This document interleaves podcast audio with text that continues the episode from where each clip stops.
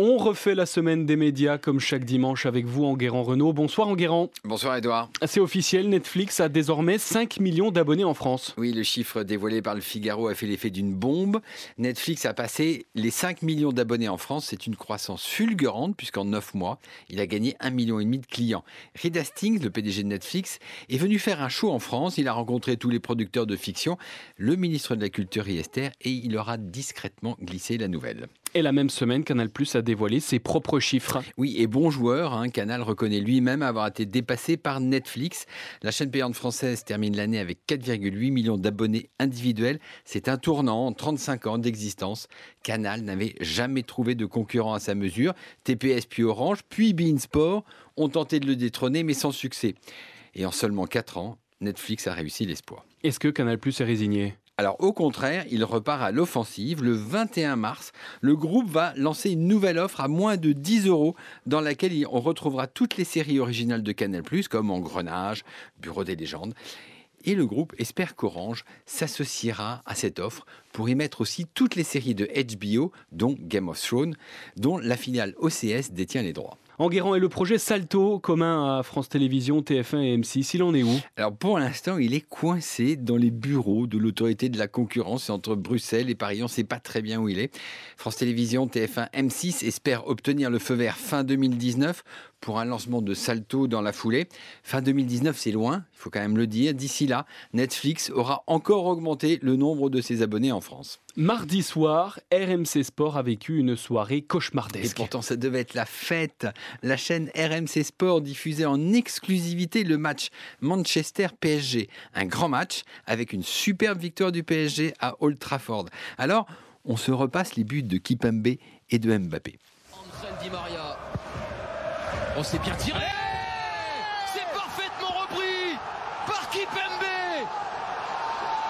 Et bien voilà, même diminué, Paris possède suffisamment de force pour surprendre Manchester United. Eh oui, Eric, je vous l'ai dit sur un coup de pied arrêté en première mi-temps.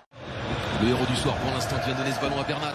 Ça c'est aussi un bon ballon pour Di Maria, Mbappé, plein axe, Mbappé Oui Le rescapé de la MCN Pas de Neymar ni de Cavani, mais lui il est bien là alors, Edouard, c'est pour ce genre de match que RMC Sport a accepté de payer 350 millions d'euros pour les droits de la Champions League. Alors, qu'est-ce qui s'est passé en Guérant Alors, une incroyable série de bugs. Tout d'abord, on se pinçait pour y croire, mais le match était diffusé en clair sur la page Facebook officielle du PSG incroyable mais vrai.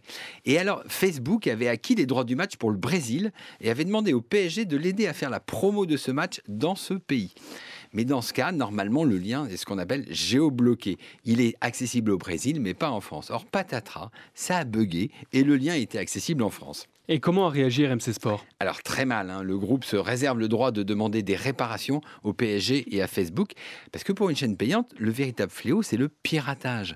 Et le phénomène prend de l'ampleur. À chaque match, il y a des centaines de liens pirates. Alors c'est un cauchemar pour RMC Sport.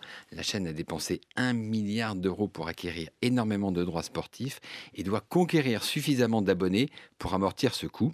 Alors c'est déjà pas facile, mais alors si le PSG se met à diffuser des matchs gratuits, Cette semaine, Mounir Majoubi et Marlène Schiappa ont lancé leur grand plan d'action contre la haine en ligne. Oui, alors la haine en ligne, ça a toujours existé, mais là, le phénomène devient préoccupant. Des torrents de haine se déversent sur les réseaux sociaux.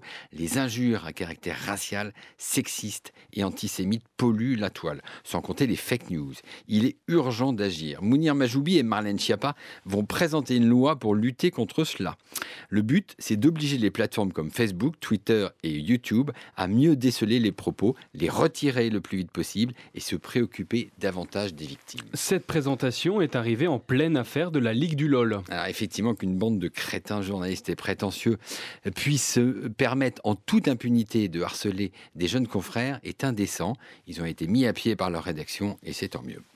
Enguerrand, l'homme de la semaine, c'est Hervé Bérou, le patron de BFM TV. Oui, parce qu'après 14 semaines de manifestations de Gilets jaunes et de remous dans les rangs de la rédaction de BFM TV, eh bien, Hervé Bérou a décidé de lâcher du lest.